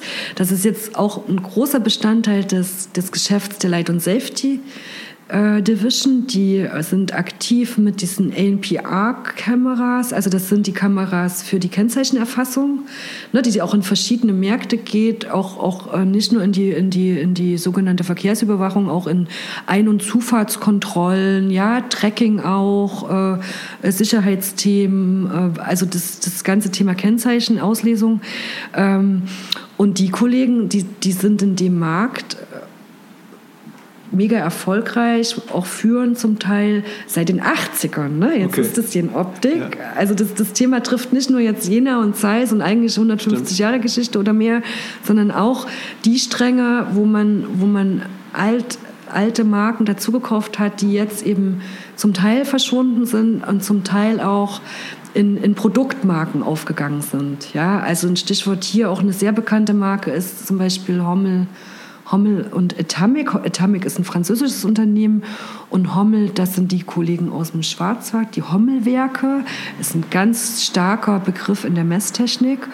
Und natürlich sind das im Zuge einer Markenharmonisierung und einer Fokussierung auf eine Marke natürlich auch, sage ich mal, intensiv diskutierte bis schmerzhafte Prozesse über die Jahre. Ähm, wenn man, wenn man so eine Art Markenharmonisierung macht. Also das Thema ähm, ist, ist äh, für die Jenoptik begleitend so, so 2006 Folgejahre, dass man sich bewusst dafür entschieden hat, die Kraft in eine Marke zu stecken, in die Marke Jenoptik. Aber dafür sind natürlich dann äh, die nicht komplett verschwunden, aber doch andere, auch bekannte Marken in ihren jeweiligen Marktgebieten zurückgetreten, beziehungsweise eben zu Produktmarken geworden. Und das, das ist auch so ein ganz intensiver Prozess, der, der auch meine Arbeit im Unternehmen ähm, in den ja, zu, ab 2006 bis 2012 sehr stark geprägt hat. Ja. Kann, er, kann er äh, wollte denn ähm, das Thema Made in Germany verwenden? Ist es, ist es wertvoll in, in eurer Branche als Marke? So diese Wahrnehmung und auch wenn man diese Komplexität hat, das Gesamtunternehmen, wo man sagt, okay, wir haben Unternehmen zugekauft, aus, äh, die eigentlich englische mhm. Unternehmen sind oder französisch oder wie auch immer, ist es dann wirklich, wo man sagt, hey, das hilft uns, wenn wir da diese Gesamtwahrnehmung eher als deutsche Unternehmen äh, mhm. da auf der internationalen Markt ist? Ist es, ist es noch was wert? Oder? Das ist auf jeden Fall noch was wert, aber das ist vielleicht auch eine ganz interessante Jenoptik-spezifische Geschichte, weil die Marke Jenoptik selber auch in ihrer, in ihrer Kernaussage hat sich über die Jahre auch sehr dynamisch entwickelt. Ja, also natürlich der photonische Kern schon immer, aber es gab auch eine ziemlich kurze Episode, dass man mal äh, der Ursprung der Marke, äh, das kann man vielleicht auch noch mal visuell zeigen, ist äh, Jenoptik Jena. Hm? Da hat man dieses Jena, diesen Begriff, der auch für Optik und Optical Valley steht, in der Marke mhm. gehabt. Und der erste Schritt, diese Marke zu weiten, zu öffnen, war, dass man aus dem Jena ähm, Germany gemacht hat. Aber wieder in, in, in der Marke selbst, im Logo. Ja? Und das war, war relativ kurz. Äh, das war eine ganz interessante Diskussion. Und dahinter stand natürlich die Idee, dieses German Engineering, ja, äh, das eben in die, in die Welt zu tragen. Das ist hilfreich, aber eben nicht in allen Fällen. Ja, es gibt Märkte und es gibt auch Industrien, gerade wo Local Content eine Rolle spielt, ähm, wo, wo es eben nicht hilfreich ist. Das heißt, das Germany ist aus der Marke praktisch dann in dem nächsten Schritt, auch, auch nach gar nicht so langer Zeit, wieder, wieder rausgekommen und man hat sich auf die Pur, auf den Markennamen Pur Jen Optik mhm. im, im Logo konzentriert. Wenn man das sich mal im Zeitablauf ähm, anschaut, sieht man da schon die Entwicklung. Das ist, das ist immer das blaue Logo, aber man sieht eben Jena, Germany, dann nur in Optiken, leichte Anpassungen im Logo selber. Und hier ist es wirklich so, dass das Thema eine Rolle spielt, dass aber die Kollegen in den verschiedenen Märkten, in den Nationen oder global die Möglichkeit haben sollen, die Karte zu ziehen, wenn sie hilft wirklich. Ne? Und diese reine Verankerung in der Globalmarkenkommunikation so präsent, wie, wie das mal war, nicht mehr ist. Ja, also es gab dann wirklich, Sie, Sie kennen das ja, wenn man eine Marke hat, ne? Also so eine Marke anzufassen, ist ja No-Go. Ne? Und es gab dann wirklich, äh, damals kann ich mich erinnern, gibt es die Geschichte, dass dann wirklich die Kollegen aus, aus Japan anriefen und sagten, ja, können wir jetzt das Germany nicht durch Japan austauschen. Ne? Wir haben da mal einen Vorschlag gemacht.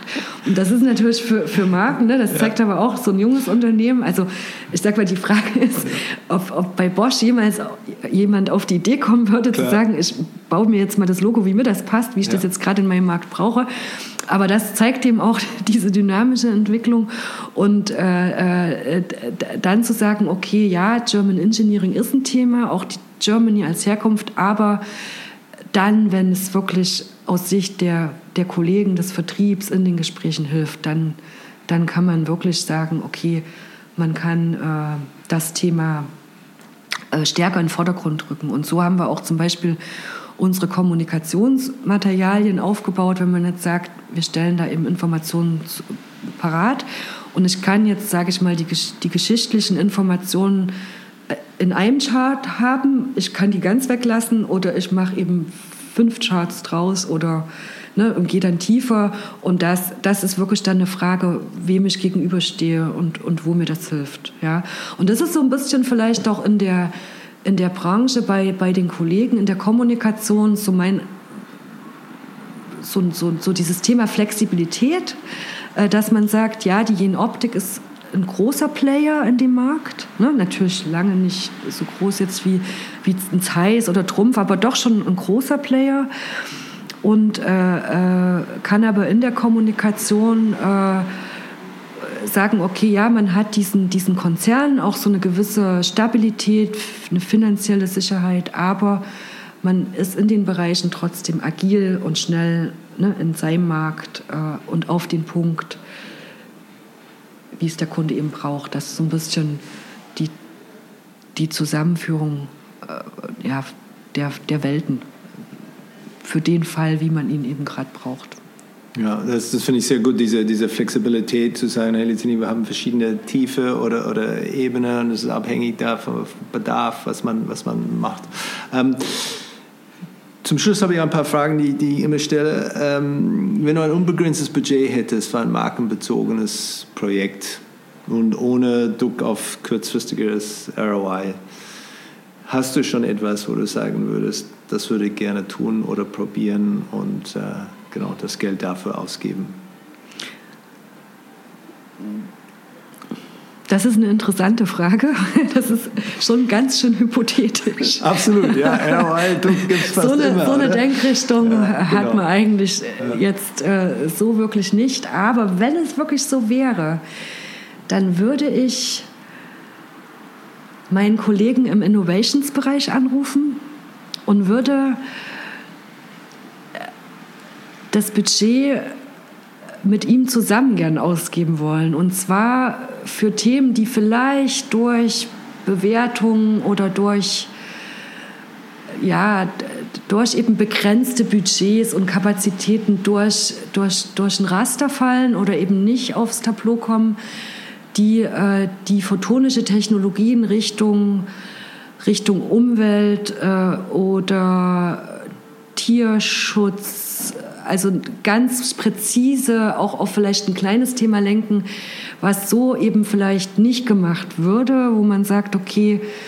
dort das zu verbinden. Also es ist nicht ganz so die Richtung, man spendet oder ein Sponsoring. Ich würde schon in die Technologierichtung gehen. Ich würde meinen Kollegen aus der Innovationsabteilung anrufen und sagen, hey, ich habe hier Budget, was machen wir damit? Weil natürlich dann über den, über den Rückfluss, und das ist, das ist das, was ich glaube, was für, für, für die Marke auch in der Kommunikation und in der Markenentwicklung eine große Rolle in Zukunft spielen wird.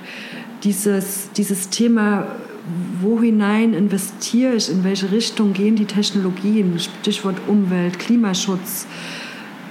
Ich bin immer auch so noch Richtung Tierschutz unterwegs, äh, äh, zu sagen, hier sind die Möglichkeiten, glaube ich, noch nicht ausgeschöpft. Hier, hier, hier sieht man noch viel. Und äh, da einfach dann ein unbegrenztes Budget zu haben und, äh, und das zur Verfügung zu stellen, glaube ich, hätte einen ziemlich großen Markenimpact. Finde ich großartig. Ich glaube, du bist der Erste, der das in diese Richtung geantwortet hat, nicht in, in reine Kommunikationsmaßnahmen. Und das, das finde ich wichtig, weil letztendlich das ist auch, ähm, viele Unternehmen ziehen diese Verbindung nicht zwischen Marke und Produkt. Ja, das ist letztendlich für, für viele Unternehmen, vor allem in Deutschland, Marke ist eher, da geht es um Kommunikation. Ja, irgendwie da eine Pressemitteilung raushauen, äh, schöne Broschüren drucken lassen, aber letztendlich das tatsächlich dann, was Marke mit Produkt zu tun hat, äh, finde ich sehr spannend.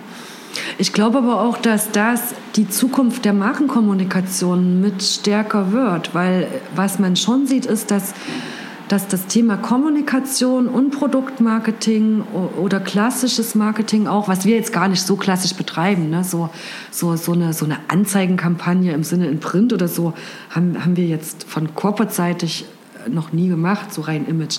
Da muss ich auch sagen, haben wir gar nicht die Budgets wie, wie, wie andere Unternehmen.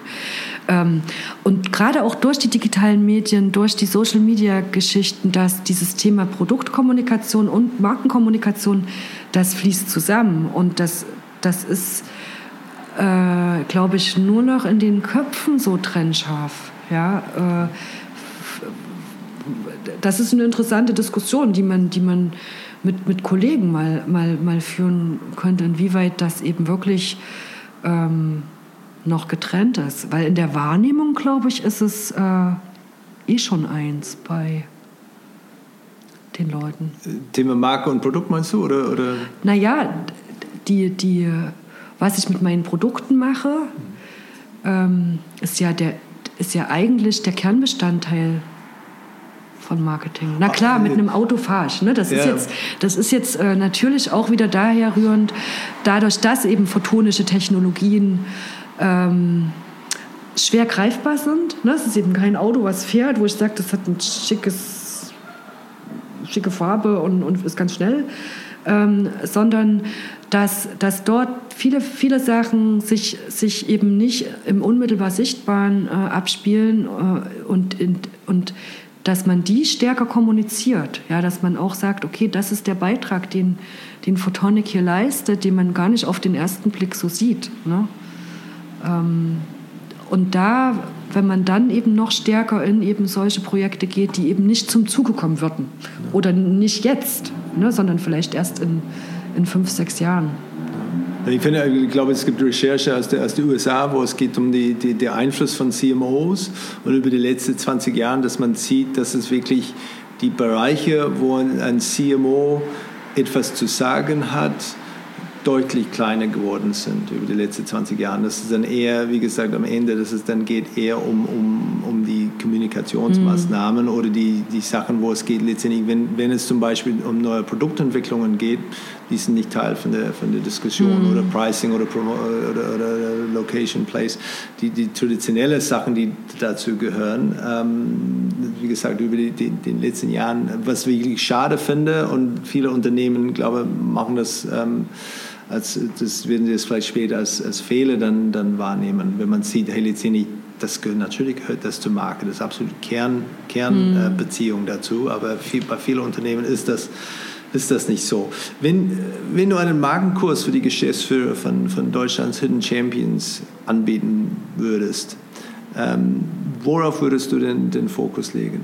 Wenn du das jetzt eben gerade so gesagt hast, würde ich den darauf legen. Also äh, vielleicht auf das Thema immer noch, dass Marke eben mehr als Kommunikation ist, sondern wirklich die Kultur im Unternehmen, wie, wie, äh, wie man sich am Telefon meldet, wie, wie, wie die Marke nach außen auftritt. Äh, und zwar authentisch und nicht, sage ich mal, geschwurbelte ähm, äh, äh, Meldungen. Ja, also das, das, das ist für mich sehr schwierig, weil ich eben nicht so viele Unternehmen äh, jetzt, jetzt kenne. Aber da muss ich sagen, da ist in Optik, was, was das Thema Marke und äh, äh auch, auch das, die Bedeutung der Marke hat, äh, ist, ist nicht vorneweg, weil ich das nicht weiß, aber doch sehr, die Marke hat einen hohen Stellenwert, äh, weil es, glaube ich, wirklich auch als Asset erkannt wird. Ja. Ne? Auch wenn die noch nicht so ist, wie man sich das vielleicht wünscht in der Bekanntheit, auch gerade international. Ne? Ich glaube, in Deutschland ist das nicht ein Thema. Aber ähm, das fällt mir echt schwer, weil, weil ich schlecht beurteilen kann, äh, wie, wie das Thema Marke jetzt dort in, in solchen Hidden Champions steht. Ich glaube, in der, in der Wahrnehmung in ihren Märkten, glaube ich, läuft das schon ganz gut, oder?